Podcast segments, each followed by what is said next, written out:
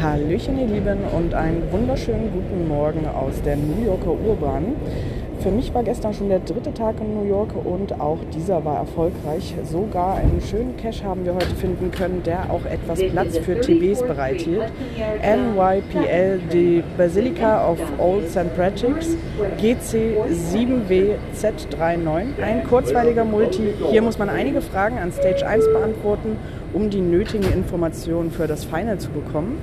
Und dann muss man damit zu einer Bibliothek nach, also zu einer Bibliothek gehen und dort nach dem richtigen Buch suchen, in dem sich dann das Logbuch befindet.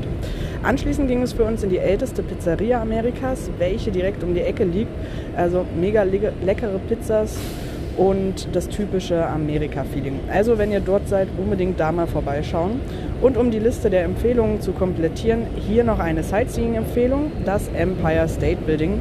Ja, ich weiß, das ist eh die Nummer eins der Sehenswürdigkeiten in New York, aber ich muss sagen, es ist echt gut gemacht.